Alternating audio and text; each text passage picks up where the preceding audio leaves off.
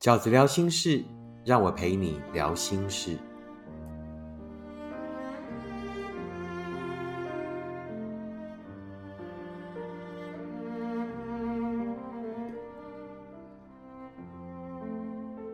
大家好，我是饺子。今天饺子聊心事，要跟大家聊的题目是：需要沟通的时候，对方总是逃避，怎么办？需要沟通的时候，你的另一半也总是习惯逃避吗？另一个读者的短讯：饺子，如果另一半遇到问题或不开心就逃避或沉默不说话，我该怎么办才能让他说出心里话呢？呃，今天我会跟大家分享五个我给就是你如果遇到的另一半，他总是习惯在遇到问题或者遇到不开心的时候就逃避的人。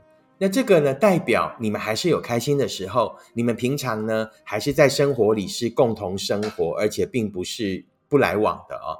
那这种的话，我觉得努力就有用。但也有一种另一半是，其实对方已经对这份感情不抱期待了，也很可能是无心了，可能即将离开，或者是等你开口，基于某一些理由，已经完全不想再为这一份感情尽力了。那在这样的情况下，我觉得其实呃再努力也不会有太大的改善。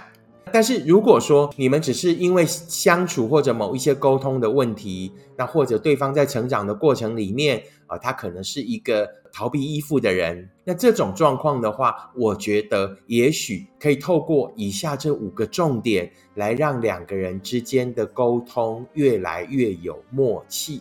我觉得沟通这件事情不是每个人天生都会的，包括你我，我们也是因为喜欢这一份感情，想要维系这份感情，于是才在追求幸福的路上，慢慢的摸索，慢慢的学会。也许这也是我们彼此认识的原因。如何好好沟通？饺子有五个重点想要跟大家分享。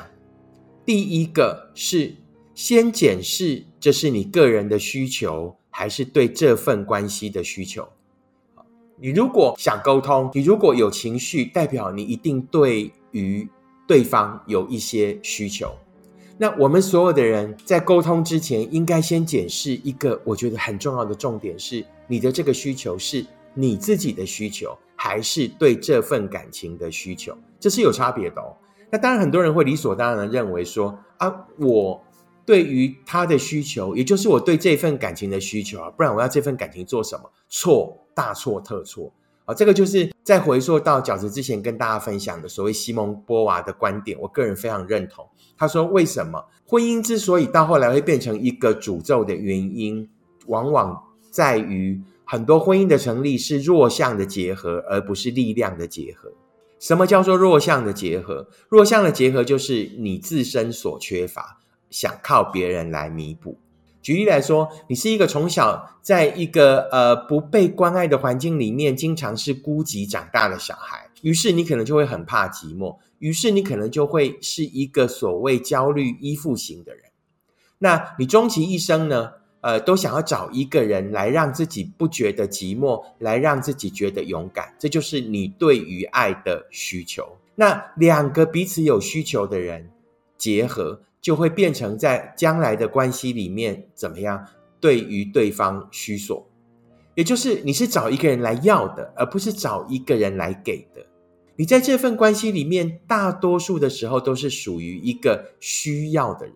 那靠山山倒，靠人人跑，没有一个永远只是提供你的需求的肩膀，他也需要有人可以靠。也就是说，当我们在一份关系里面是沦为彼此虚索的时候，而不是我自身已经很强大了。我在我成长的过程里面，我可能在成长的过程里面，我曾经很虚弱，但是我后来长大了。我不是靠别人来救我，而是我应该让后来长大的自己来承接住这个坠落的自己，来照顾那一个我可能在成长的过程里面不被照顾的那一个小孩。我是靠自己，而不是靠别人，这是很重要的。我们每一个人应该先把自己发展好，先把自己的问题解决好，而不是想要在将来的一份关系里面靠别人来解决。所以在沟通的过程里，我觉得我们每一个人应该要优先思考的是，你这一份需求，你想要在这一份关系里面达到的需求，究竟是你的个人需求，还是对这一份感情的需求？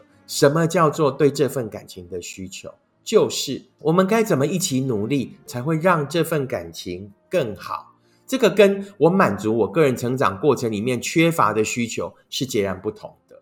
于是啊，可能像安全感这件事情，它就有很大的差异。如果你的安全感是来自于你对自己没有自信，是来自于你从小到大对于旁边没有人的焦虑，这种安全感你得自己给自己，是你从小到大的没有自信跟缺乏。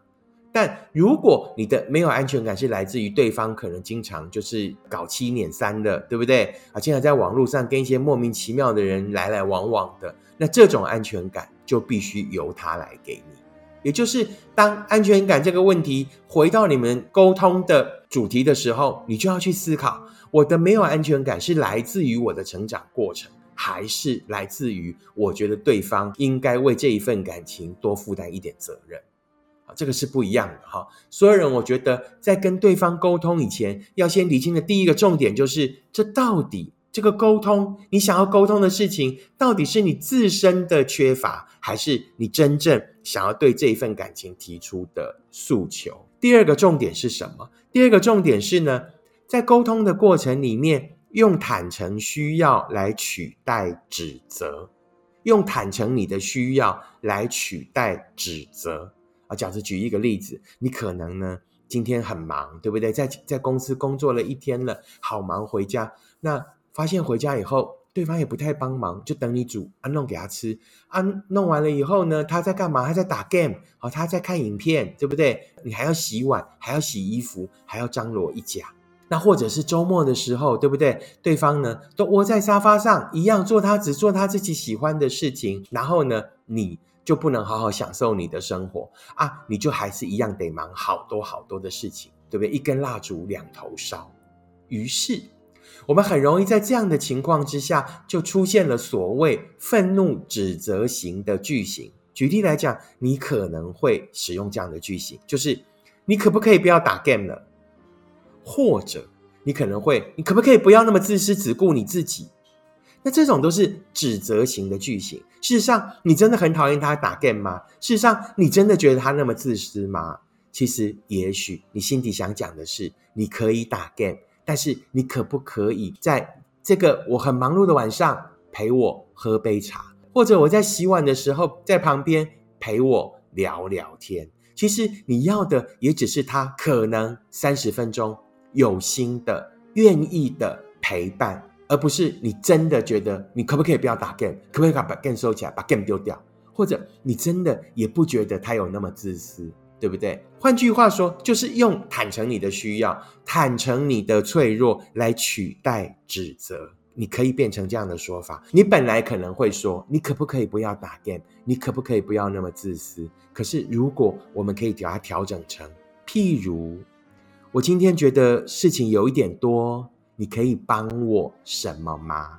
对不对？或者你可以把它调整成：我今天在公司有遇到一点挫折啊，我有点需要人陪，你可不可以陪我喝杯茶？啊，我觉得这个是需要练习的。如果连你的枕边人，连你想好好维系感情的这一个人，你都不能在他面前摊开你的脆弱，摊开你的软弱，去跟他好好谈的时候，那这一份关系就很难再继续经营下去。啊，不要害怕丢脸。也许你第一次、第二次这么讲的时候，那对方会回你一句话，会让你觉得说：“哦，我真的整个人彻底冷掉、超解，对不对？”试着把它变成你们关系里面的一部分，慢慢的练习，然后慢慢的让彼此有这样的默契，形成生活里面的一种固定的连接。甚至有一天，可能对方也会告诉你说：“我今天心情很不好，我想一个人静一静，好不好？”他可能也会跟你讲，那可能也是他打 game 的理由。他可能也是想要在自己的那样环境里面好好的休息。与其用指责性的、毁灭性的句子去指责对方，倒不如好好的坦诚我们的需求。第三个，在沟通的重点，饺子想要分享的是，沟通不是说服对方，而是找到平衡点。沟通不是说服对方，而是找到平衡点。切记，在两人的世界里面，没有输赢这件事情。有许多人争赢了道理，却输掉了感情。两个人的世界里，其实很多事情就是你好我好就可以。换句话说，在两人世界里面争输赢是最没有意义的。重点是，如果我们两个人想要好好走下去，如果我想要你，如果你想要我，那我们要找的就不是对错，就不是输赢，而是彼此都觉得舒适的平衡点。所以在沟通的过程里面，说出自己的想法很重要，倾听对方的立场更重要啊。尤其是如果你的对方是一个不善于言辞的人，那你更要记得，在过程里面不要永远咄咄逼人，不要让他觉得。啊，讲没有用啊，反正讲也到后来也都是你讲赢啊，因为你永远都有你的道理，因为你永远都要赢，因为你永远都要说服我，不是？你宁可用彼此都很习惯的方式，甚至诱导他说出来，倾听，倾听对方的立场，鼓励对方说出自己的心里话，并且不要因为对方说出来，当下就生气，当下就动怒，记得。我们会动怒跟生气的理由，就是觉得对方误解我们，对方说错了，于是我们急着争辩，于是我们急着要赢，于是我们急着把重点放在对错，不是？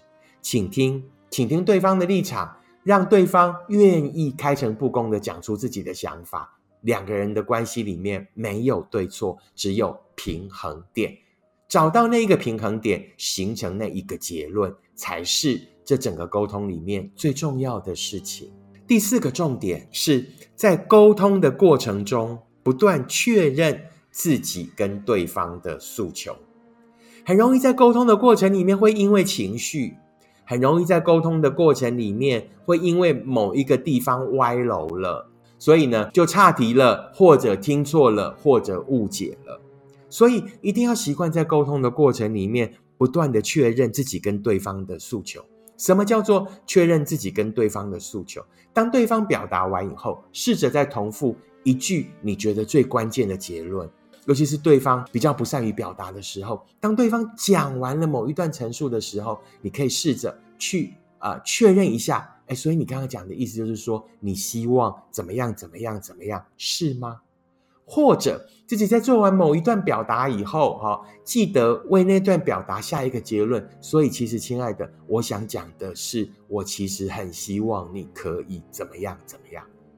在做对方的结论跟自己的结论的时候，其实就是希望把今天所有的沟通放在一个有效率的、有进度的平台上。记得最后一定要有结论。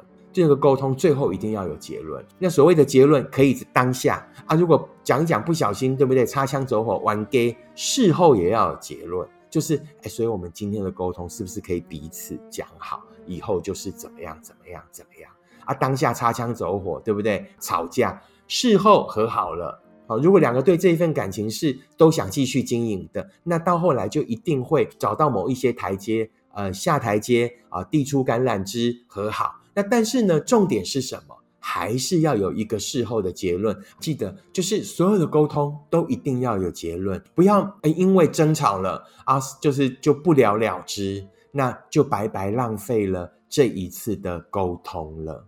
最后一个啊，就是饺子认为呢，沟通的第五个重点是什么呢？就是适时的反省与道歉。在沟通的过程里面，难免会擦枪走火。当后来发现，哎，整个东西又开始运转的比较流畅了，啊，要记得适时的呃反省跟道歉。什么叫做适时的反省跟道歉？就是我刚才的措辞不好，我刚才的哪一个地方啊，其实不是我真正想讲的意思，我觉得很抱歉。也要记得怎么样感谢，譬如说啊，谢谢你刚才愿意听我说，也愿意跟我分享。在沟通的过程里面，适时的道歉与感谢，都会让这一份沟通能够更流畅，然后让这一份沟通呢更舒服。这个就是讲今天要跟大家沟通的，要跟大家分享的，在沟通的过程里面的五个重点。第一个重点是先检视这是你个人的需求，还是对这份关系的需求。如果是你个人的需求，那你必须自己努力，期待从对方身上获得的一定是让这一份关系更好的需求啊，否则对方就会觉得很疲惫。就是你其实只是要我满足你而已，而不是一起努力这一份感情，就很容易形成对方的逃避心态。第二，用坦诚需要取代指责。坦诚你的需求，坦诚你的脆弱，希望对方的帮助，而不是用指责性的态度去全盘的否定对方。那这样的方式就很容易激怒对方，也很容易让对方觉得沮丧，而不愿意再为这一份感情继续努力了。第三，沟通不是说服对方，而是找到平衡点。切记。说出来跟倾听一样重要，在一份感情里面，不要争输赢，而是要找到两个人都觉得很舒服的方法。第四，在过程中不断确认自己跟对方的诉求，尽量让沟通是有结论的，那这样的沟通才有意义。第五，适时的道歉与感谢，那为自己不好的措辞道歉。并且感谢对方的愿意倾听跟分享，这就是饺子呢在这一次的 podcast 里面想要跟大家分享的关于沟通的五个重点。那希望可以提供一些在沟通的路上觉得很困难的朋友们一些新的思考的观点。如果你喜欢饺子的 podcast，请你按五颗星留言订阅，并且跟你身边的朋友分享。